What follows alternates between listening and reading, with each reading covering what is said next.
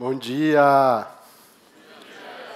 Nossa, quantos amigos incríveis aqui, que, felicidade que eu estou de, de ver todos vocês aqui. Estava falando com, com o Fernando que está ali na frente, ele falou, que legal essa sua rede. Eu falei assim, é uma ideia que está reunindo todo mundo aqui, né? Essa, essa ideia da gente repensar um pouco o que, que é esse sistema que a gente, onde a gente opera, né? O que que, que, que significa viver nesse nesse lugar com as, com as escolhas que a gente que a gente faz no, no dia a dia. E só de colocar essa, essa ideia no ar assim já tem uma resposta incrível de todos vocês que estão aqui, né? De de imprensa também saiu saiu em alguns lugares bacanas. Todo mundo que a gente conta essa ideia pela pela primeira vez tem um, uma resposta muito muito positiva sobre isso. Então eu estava pensando por que, né, que isso está acontecendo, porque a gente vê que de alguma maneira o nosso jeito de viver está tá comprometido, né, por, pela série de, de problemas que a gente vê. A gente tem uma concentração enorme de, de renda no, no mundo. Não vou passar esses dados aqui, todo mundo sabe. Eu li um dado ontem que 90% das pessoas no mundo vivem em um lugar com ar poluído, né, tá respirando a própria contaminação que que a gente cria. Eu vi uma, uma, um artigo de um cara que chama Douglas Rushkoff, falando que ele foi encontrar com cinco dos maiores bilionários do mundo, no evento que eles queriam saber o que fazer quando aconteceu o evento. Ele chamou o evento. O evento é o cataclisma, que eles estão querendo. O que, eles vão fazer? Para onde eles vão? Como é que eles vão se esconder? Em que bunker eles vão ficar? Então, assim, em vez de a gente se preocupar em como cuidar desse lugar, a gente está se preocupando como é que a gente vai se salvar desse lugar, né? E, enfim, estamos construindo naves para Marte e tudo mais. Eu fico pensando, é tão bonito esse planeta que a gente tem, por que, que a gente não se preocupa em cuidar melhor dele, né? Então, todo mundo estar reunido aqui hoje, para mim, é, é uma vontade de, de pensar, de se inspirar, de, de discutir, de tentar descobrir maneiras a gente ter uma relação mais harmônica com, com o espaço que a gente está que a gente vive. Então, se todo mundo se mobilizou por isso, é porque todo mundo faz parte desse, dessa ideia. Né? É, essa ideia que que nasceu um dia, vamos começar a apresentação, que nasceu um dia quando eu estava em casa, no chuveiro. Que nunca teve um insight de chuveiro aqui. é, eu estava pensando né, que todas essas coisas que eu falei para vocês, estava um pouco preocupado assim. Daí eu pensei que conheço é, tanta gente, né, que que que está trabalhando para criar um, um espaço melhor. E só que a gente, quando olha para, quando pensa em negócios, né, a gente a gente pensa nessa nessa expressão homens de negócio. Às vezes mulheres de negócio, né? E daí eu estava procurando na internet assim imagens sobre homens de negócio e coloquei no Google homens de negócio e apareceu isso. Né? É, essas fotos, as pessoas mais ou menos todas iguais, alguns até parecem o Agent Smith da, do filme Matrix lá, né?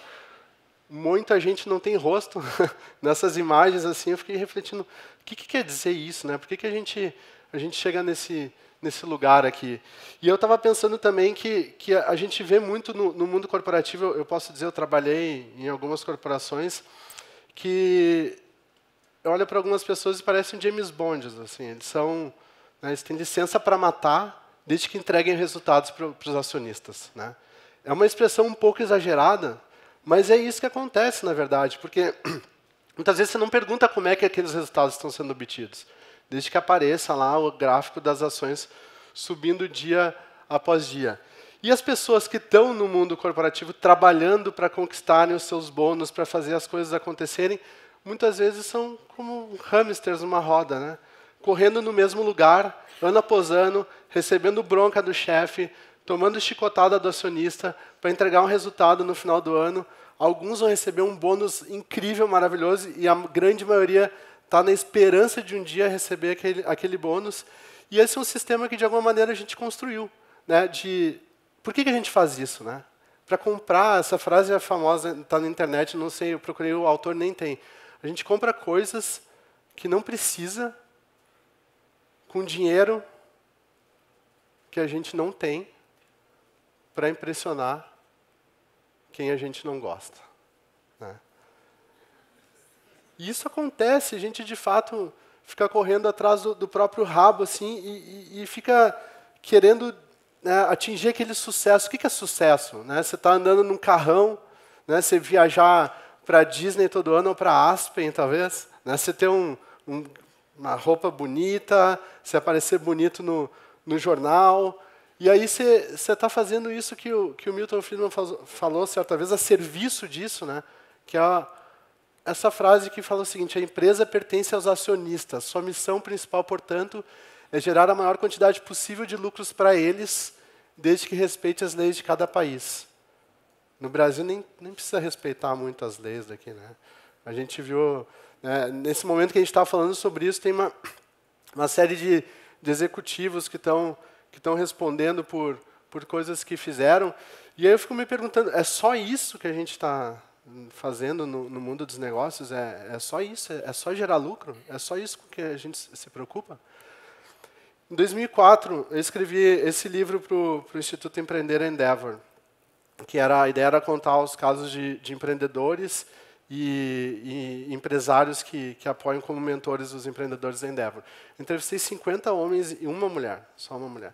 É, no final de todas as, as entrevistas eu perguntava o que, que as pessoas mais, do que elas mais se orgulhavam do que tinham construído na carreira e do que elas mais se arrependiam. Todos falavam que se orgulhavam muito da empresa que tinham construído. Afinal, esse era o tema do, do livro, né?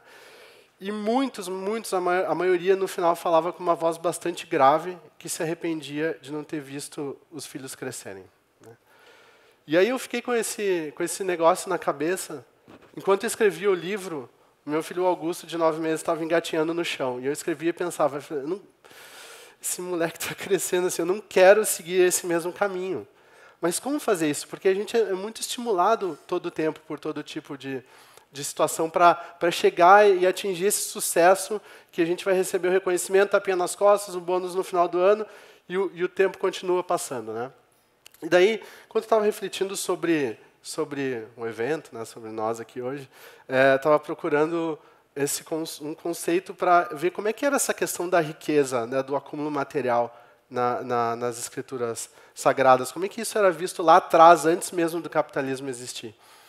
E daí eu cheguei nessa, nessa palavra aqui, nesse conceito, eu vou passar bem rapidamente, que, que depois o Itiro vai explicar um pouco melhor. Mas nas escrituras sagradas falam que para ter uma vida bem vivida, você precisa de quatro aspectos. Um deles é, é cama, que tem a ver com prazer, né? palavra interessante. Né? É, depois tem, tem outro item que é o Dharma, né, que é o, é o, caminho, a gente viu no vídeo ali, liderança dármica, que é esse caminho que você segue é, é, alimentando a sua própria verdade e criando algo que seja de benefício para o todo. Aí tem outro item que é moksha, que é a liberação né, dessa vida, como se acredita no budismo e outras é, filosofias ou religiões. E o último tinha esse item aqui que é o artha. E o artha é a riqueza material a serviço dessa vida bem vivida, conectando esses três pontos. Então, não, não tem problema você né, acumular, ter coisas, mas com qual sentido que você está fazendo isso? Para quê? Né? Quanto que a gente precisa para viver e ser feliz? De tempos em tempos saiu uma pesquisa falando sobre isso. A última que saiu diz que as pessoas, a partir de 70 mil ou 90 mil dólares por ano, dependendo do lugar, se você ganha, sei lá, 30 mil dólares a mais do que isso, isso não vai mudar muito o teu nível de felicidade. Você chega num, num, determinado patamar e que a partir dali você não vai ser muito mais feliz se você ganhar na loteria. Né? Então, tem, tem uma, uma, determinada quantia que é necessária.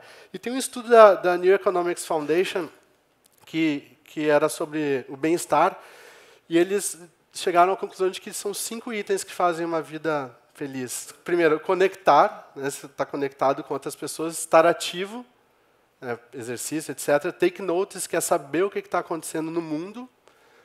Keep learning, que é continuar aprendendo. E, por último, doar. Né? E nenhum desses itens aparece assim, acumular coisas ou ter mais coisas. Então, por que, que a gente tem essa busca desenfreada para ter mais e mais e mais? Para onde que isso está nos levando? Separei umas fotinhos aqui que mostram o resultado direto né, dessa nossa necessidade de ter mais, de crescer mais, de acumular mais. Poluição da, das águas que a gente mesmo bebe depois, destruição da, da floresta para plantar gado, como eu gosto de brincar. É, esse aqui é o, é o, desastre de Mariana. Eu tive lá há duas semanas, né, conhecendo lá o trabalho da Fundação Renova de recuperar o que aconteceu. E basicamente o que aconteceu lá é, os executivos da empresa, Samarco, BHP, Vale, sabiam que tinha essa fissura na barragem, estavam tentando resolver, não estavam conseguindo e não contaram para ninguém. Porque se você for contar que isso está acontecendo, as ações da empresa vão cair. Né? Mas o que caiu foi a barragem. Matou 19 pessoas, destruiu esse vilarejo de mil pessoas. Uma, uma, uma das mulheres que morava lá recebeu a notícia que a barragem tinha rompido. Ela saiu, pegou a moto dela, saiu correndo, avisou todo mundo no povoado que morava nessas casas aqui. As pessoas saíram, então mil pessoas se salvaram. Se fosse à noite, tinha morrido todo mundo. E outros vários é, povoados, vilarejos ao longo do caminho até o Vale do Rio Doce, um trajeto de mais ou menos 600 quilômetros, onde teve essa destruição absurda. Então, só por quê? Porque o pessoal estava preocupado com o bônus do final de ano, né? Basicamente. E essa foto aqui, alguém já viu essa foto? Sabe o que é isso? Não? Alguém sabe? Levanta a mão, quem sabe? Ninguém sabe. Isso aqui, é, você sabe. A gente tem, é, todo mundo usa telefone, né? iPhone, Android, etc. Tem uma empresa na China que chama Foxconn, que fabrica esses, os nossos aparelhos. Né? Nessa empresa, 18 pessoas tentaram se matar pela pressão de entregar resultados, 14 conseguiram. Depois disso, eles colocaram essa rede. Está errado, né, gente? A gente está fazendo alguma coisa que não está certo. Né? E aí, estudando sobre esse assunto, eu vi sobre duas falhas do capitalismo. Primeiro, ele sistematicamente se inclina a ignorar o sofrimento dos trabalhadores, a, a não ser que seja obrigado a cuidar disso, olhar para isso. E o segundo item é que a riqueza das empresas, ela muitas vezes é criada na necessidade de é, construir coisas que não são essenciais para a vida dos, dos seres humanos. Né? Isso já era uma crítica lá da época do, do, próprio da Revolução Industrial, já tinha um livro escrito sobre isso, que as pessoas estavam gastando dinheiro em, em cabeceiras lindas, em guardanapos bordados, em camisas com colarinhos rebuscados, quando na verdade nenhuma das pessoas, das pessoas de fato precisa disso para viver. Então a gente se pergunta também o que, que a gente compra, por que, que a gente compra. Né? E, é, é uma outra reflexão assim, para que, que existe uma empresa? As empresas nasceram para atender necessidades das pessoas. Né? Você precisa comprar um, um, sapato, daí mais gente precisa comprar sapato, você precisa comprar roupa, mais gente precisa comprar roupa, e você começa a fabricar. E aí, o que, o que a gente vê é que a gente chegou no nível de capitalismo que é o capitalismo selvagem, predatório, que é uma manifestação do egoísmo. Poucas pessoas se beneficiam do todo. Né? Poucas pessoas concentram a riqueza. Metade da riqueza do mundo está nas mãos de 1% da população. A gente tem esse, esse nível enorme de, de, de pobreza e má distribuição de renda pelo mundo. E voltando para o chuveiro, eu estava pensando, mas eu conheço um monte de gente que está fazendo um monte de coisa muito legal. E essas pessoas deveriam é, ter as histórias mais conhecidas. Né? E não a gente vê na capa de revista de negócio toda hora um banqueiro que foi preso, ele é solto, ele volta, está na capa da revista pousando bonitão lá na, na foto e dizendo está de volta para o jogo assim. Não a gente tem que mostrar outro tipo de pessoas. São o que eu chamo de humanos de negócios né? então por exemplo que um grande mestre inspirador Fábio Barbosa trabalhei com ele oito anos e ele costumava falar muito dessa frase dar certo fazendo as coisas certas do jeito certo e, e causou uma mudança enorme no Banco Real. Tem um monte de gente quem trabalhou no Banco Real aqui tem um monte de gente do Banco Real aqui nas sementes que se espalharam pelo pelo mercado aí.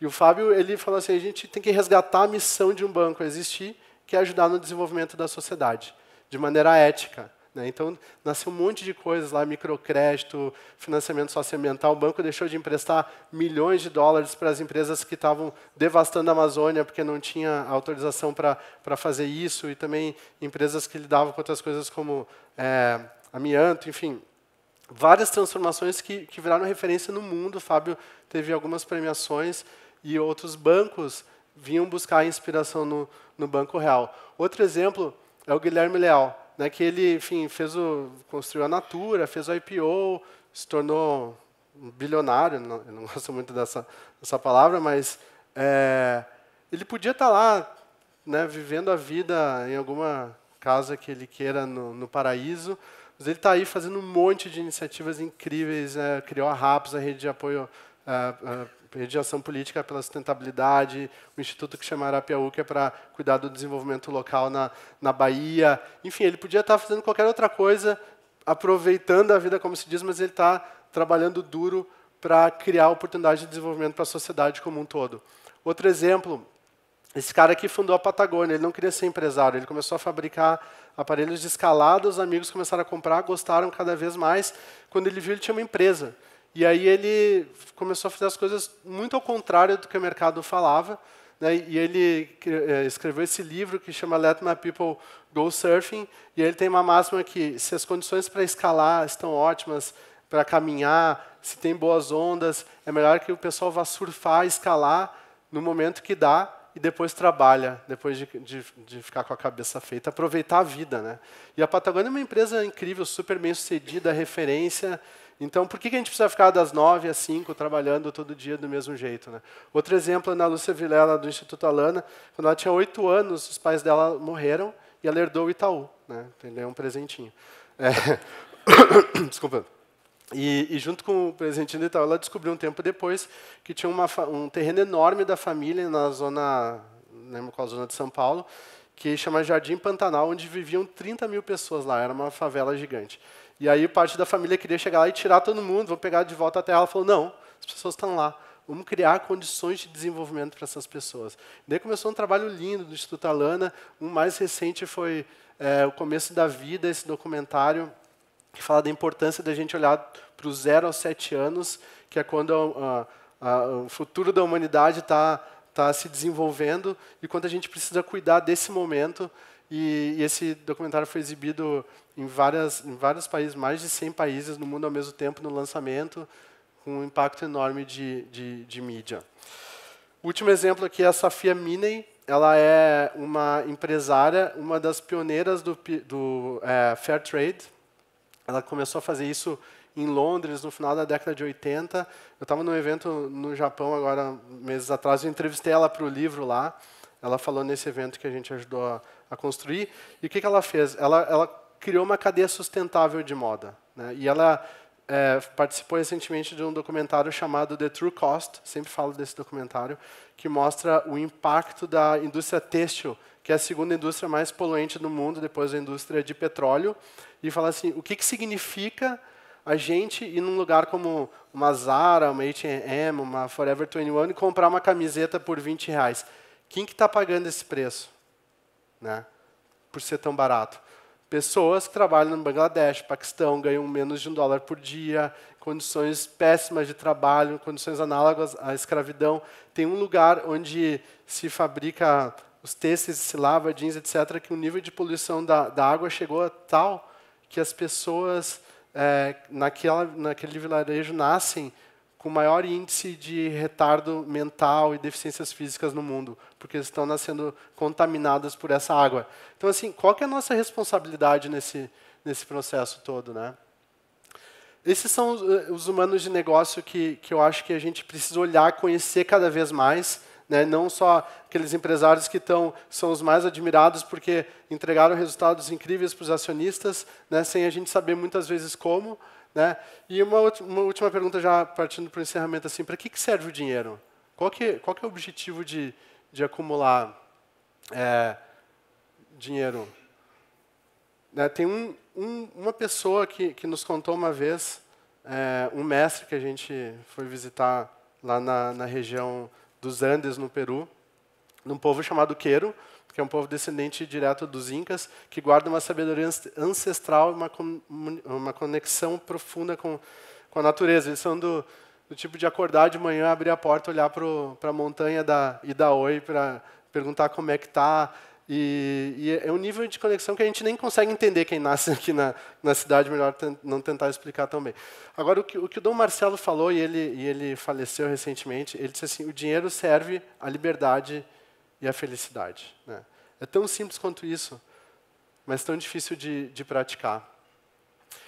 E esse aqui é o lugar onde, onde ele mora. Né? É, por isso que ele tem essa conexão profunda com a natureza, onde ele morava, onde o povo queiro mora. É um lugar de uma beleza absurda, assim, aquele, aquela montanha chamada Al-Sangate, que é um apo, uma montanha de referência para eles. Essa montanha que eles acordam e dão, e dão oi todo dia, todo dia. Eu também daria oi todo dia se eu morasse lá. E, e aí eu trouxe essa imagem aqui por quê? Porque hoje, dia 1 de agosto, depois que a gente marcou o evento, a gente se deu conta. Hoje acontece duas coisas. Primeiro, é o chamado Overshoot Day, que é o dia em que a gente já consumiu todos os recursos à nossa disposição para esse ano, Então, a partir de hoje, a gente está entrando no cheque especial. Né? Todo, todos ah, canudinhos, copos plásticos e todos os materiais utilizados na produção das coisas que a gente compra, elas já não conseguem ser regeneradas a partir desse dia. A Terra não dá conta de fazer isso. E hoje é o dia da Terra, dia da Pachamama. Né? Então, eu quis trazer aqui para fazer esse tributo, para reconhecer que a gente só está aqui porque a gente tem todos esses recursos à nossa disposição. E se a gente não cuidar, a gente não vai mais ter. Então, os humanos de negócio são pessoas que têm essa preocupação e fazem o que fazem preocupados com todo e não apenas em gerar mais e mais lucros.